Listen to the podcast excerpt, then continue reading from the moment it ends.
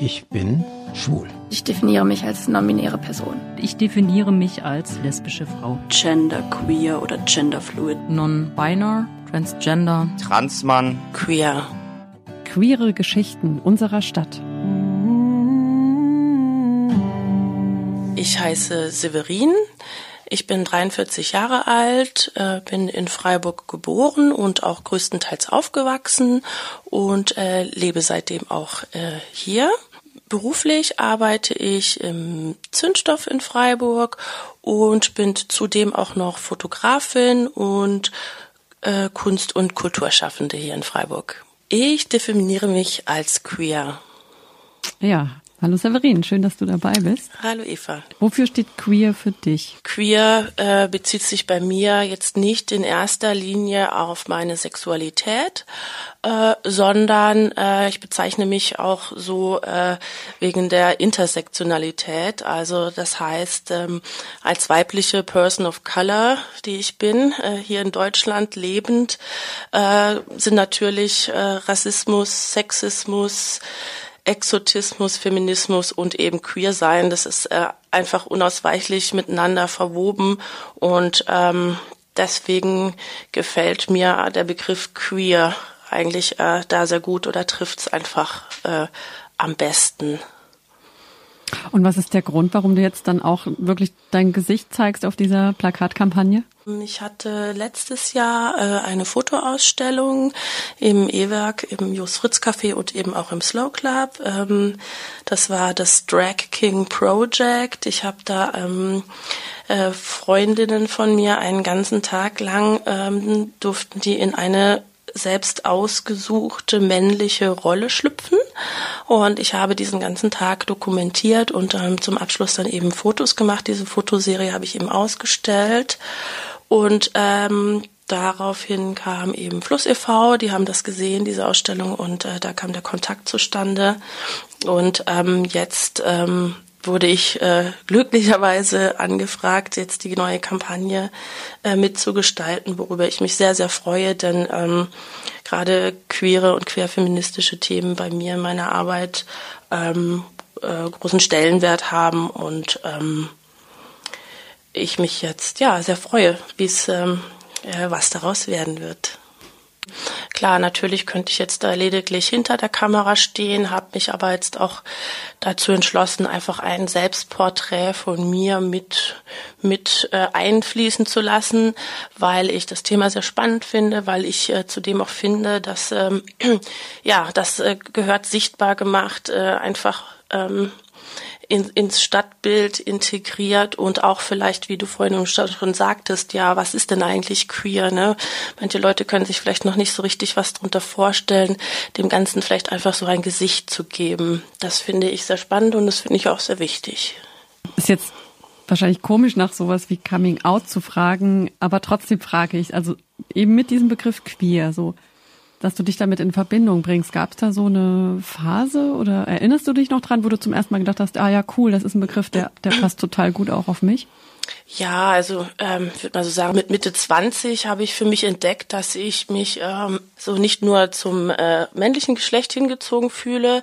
Damals war das Wort queer in Deutschland aber noch gar nicht populär. Ne? Da hatte man sich dann halt als bisexuell bezeichnet oder wurde äh, so genannt. Aber bisexuell finde ich persönlich jetzt sehr sehr einschränkend, denn es beinhaltet ja lediglich zwei Geschlechter. Äh, zudem gefällt mir das Wort auch nicht so besonders. Und ähm, ja, wenn ich eine Person interessant finde oder anziehend finde, dann ist es äh, in erster Linie der Mensch und äh, eben nicht das Geschlecht. Und deshalb ähm, ich habe mich jetzt äh, dahingegen nie geoutet tatsächlich. Ähm, ich lebe das einfach so, so wie es halt kommt. Ne? Und deswegen ist das jetzt vielleicht hier so ein kleines Outing. ja, genau. Ähm, was mir halt besonders gut gefällt, äh, queer, na, das kommt ja nicht zufällig vom deutschen Wort quer. Ja, es ist halt so, dass das, das Schräge, das Sperrige vom Mainstream abweichend, von der Norm abweichend, ne, die Konventionen halt so ein bisschen durchbrechen und eben auch ganz wichtig, ähm, gegen jede, äh, gegen jegliche Form der Diskriminierung zu sein. Ja, also deswegen ist äh, queer sein äh, durchaus auch etwas Politisches. Die Haltung, dass, dass man sagt, das Geschlecht spielt keine Rolle, äh, damit, da gab es doch dann den Begriff pansexuell, oder? Das war doch auch mal eine Zeit lang so ganz en vogue.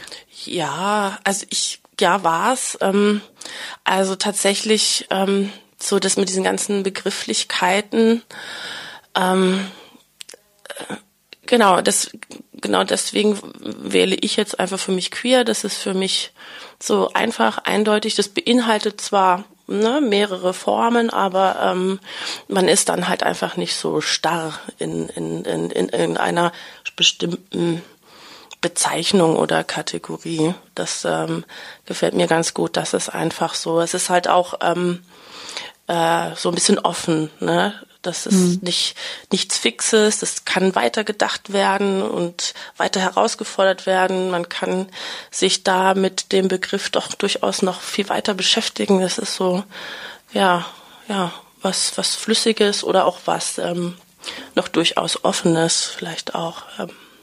Steht queer denn für dich im Gegensatz zu, ähm, zu irgendwas, also zum Beispiel zu dem Begriff normal? Oder gibt's, hat es auch, kann es auch eine positive Komponente haben, normal, Normalität. Ja, da habe ich mir jetzt tatsächlich auch so ein bisschen Gedanken gemacht, was was ist denn was ist denn normal? Ne? Also ähm, ich hatte jetzt äh, das mal so für mich überlegt. Also für mich äh, sollte es wahrscheinlich bedeuten, unbehelligt durch die Straße laufen zu können, ohne angeschaut zu werden, ohne angesprochen zu werden, ohne gar angemacht zu werden oder hinterhergepfiffen zu bekommen. Oder eben auch, dass man sich nicht mit mir schmückt, um zum Beispiel die Frauenquote oder die Schwarzen- oder Colorquote zu erfüllen. Oder auch, ähm, was es halt leider auch gibt, dass man mich zum Beispiel nicht als quasi Sexperiment ähm, äh, sieht, äh, der Begriff, den die Aktivistin Maika so treffend formulierte, ne, dass man einfach so so ein bisschen äh, ja stolz drauf ist oder das so sich ein bisschen damit rühmt, ähm, mit einer Person of Color zum Beispiel Sex zu haben. Ähm, all diese, all das, also meine meine Normalität ist eben leider oft das Gegenteil von all dem, was ich eben gerade aufgezählt habe. Und ähm, ja, das ähm, ja, vielleicht zeigt es so ein bisschen, was so diese mit der Normalität, ähm, das halt vielleicht auch so ein bisschen ja, zu hinterfragen ist. Hm. Oder zumindest sollte sie sich ändern, die Normalität. Ja, ganz genau.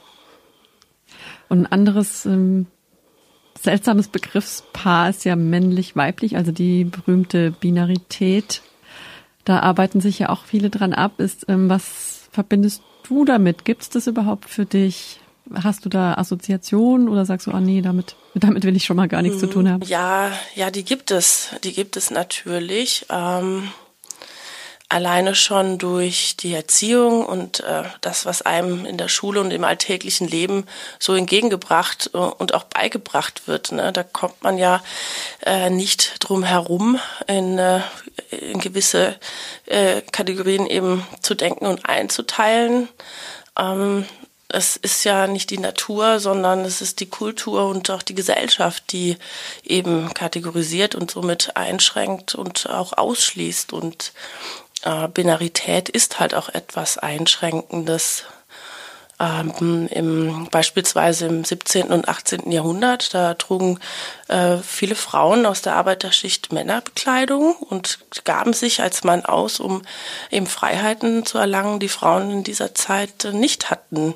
Und zum Beispiel auch als verkleideter Mann dem Militär, dem Militär beizutreten, um dadurch mehr Geld zu verdienen. Heutzutage wird äh, sicher anders gelehrt und offener damit umgegangen, als es äh, beispielsweise vor 40 Jahren während meiner Erziehung noch der Fall war. Trotzdem findet sich äh, die Binarität und, so, und damit eben auch diese Kategorisierung und Einschränkungen auch in sozialen Rollen, in Hierarchien, in Patriarchaten und auch in Schönheitsidealen immer noch und stetig wieder und bereitet vielen Menschen eben auch Unbehagen. Und ähm, genau deshalb wollte ich auch mit meinem Drag King Projekt einfach mal diese gesellschaftlichen Normen hinterfragen und zugleich aber auch durch Klischees und Symbolik einfach ein bisschen provozieren und fragen, was ist denn überhaupt typisch weiblich oder typisch männlich und ähm, somit ähm, vielleicht auch mal die Fantasie anregen, mal in eine Welt eintauchen zu können, in der es möglich ist, weiblich zu sein, männlich zu sein, nichts oder alles, aber in jedem Fall die Person zu sein, die man eben sein will und vielleicht äh, solche Dinge ähm, äh, tragen vielleicht auch ein bisschen dazu bei, das Ganze mal zu hinterfragen, zu hinterdenken und ähm, die Kategorien im Kopf zumindest ein bisschen aufzuweichen. Du bist ja auch kulturell aktiv, also nicht nur als Fotografin, sondern mm, ja, ich, ich darf es ja hoffentlich sagen, du bist auch aktiv im Slow Club. Ja. Ein ganz feiner Club im, in Freiburg in der Haslacher Straße. Und äh, da gibt es den Salon Riot, den du auch mit, mit deiner Kollegin Doro mit gegründet hast. Was hat's damit auf sich? Ja, ganz genau. Also äh, kurz äh, so ein bisschen zur Geschichte. Also den Slow Club gibt es jetzt seit zehn Jahren. Wir feiern dieses Jahr zehnjähriges Jubiläum. Ich selbst bin seit ähm, acht, neun Jahren quasi Dauergast und seit sieben Jahren dort aktives Mitglied. Äh, seit letztem Jahr bin ich die erste Vorsitzende des Slow Club. Das ist der Verein für notwendige kulturelle Maßnahmen und ähm, im Slow Club haben wir eben, ähm, haben, habe ich zusammen mit äh, äh, Freundinnen vor zwei Jahren den Salon Riot gegründet. Das ist eine Reihe von äh, konzeptionell geplanten querfeministischen Kulturabenden, die regelmäßig stattfinden. Ähm, das Ziel oder unsere, unsere Beweggrund ist, äh, wir wollen querfeministischen Künstlerinnen eine Plattform bieten, die Möglichkeit der Vernetzung geben und ähm, Genau, oder halt einfach auch sichtbar, sichtbar machen, äh, weil es halt leider immer noch so ist, dass äh, zum Beispiel die, äh, die Musikbranche ist halt leider immer noch männlich und weiß dominiert und das Nachtleben hier in Freiburg leider auch immer noch heteronormativ geprägt. Und das, dem wollen wir entgegenwirken oder da wollen wir ansetzen und eben äh, einen Gegenentwurf beziehungsweise Abwechslung, Diversität reinbringen und vor allem eben ähm, die Vernetzung und die Sichtbarmachung dieser KünstlerInnen. Ganz sicher machen der Salon Riot und auch das Law Club Freiburg ein gutes Stück queerer und bunter. Aber was würdest du sagen, wie ist es sonst so um, um deine Stadt bestellt? Wie, wie queer ist Freiburg eigentlich? Ich meine jetzt auch im Verhältnis zur Größe muss man auch berücksichtigen. Ja, das ist natürlich genau, wie du ansprichst, äh, das mit der Größe. Ähm, ja, äh, Freiburg ist ähm, jetzt keine Metropole. Auf der anderen Seite ist es so, dass Freiburg momentan äh, mehr und mehr wächst. Äh, äh, fortschrittlicher wird. Sie gibt sich großstädtisch. Ne? Viele Menschen wollen hier leben. Ich meine, Freiburg ist auch eine durchaus lebenswerte Stadt.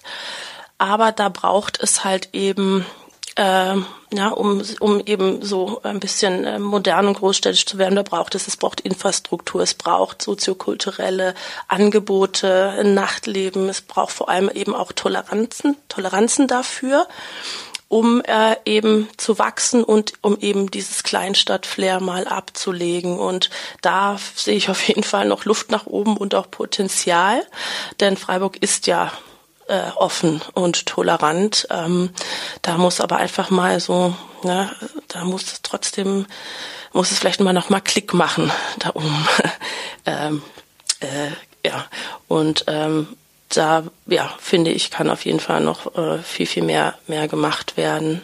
was mir auch ein Anliegen ist Ja. für die Stadt Freiburg. Ähm, es ist ja schon seit längerem im Gespräch ein sozio soziokulturelles queeres Zentrum ähm, in Freiburg äh, zu etablieren. Und da würde ich mich auch ganz stark für einsetzen, weil äh, das ist zum Beispiel noch etwas, einfach ein Raum am besten mitten in der Innenstadt, wo wirklich äh, Begegnungen, Austausch stattfinden können, wo äh, Kulturangebote stattfinden können, weil das ist ja auch eine Bereicherung für die Stadt, für das Nachtleben. Äh, und ähm, natürlich trägt, würde das natürlich auch nochmal ganz stark zur Sichtbarmachung ähm, ähm, beitragen. Siehst du auch Gefahren, dass sich nochmal in die andere Richtung entwickeln könnte? Ähm, ich hoffe, ich hoffe es ja nicht.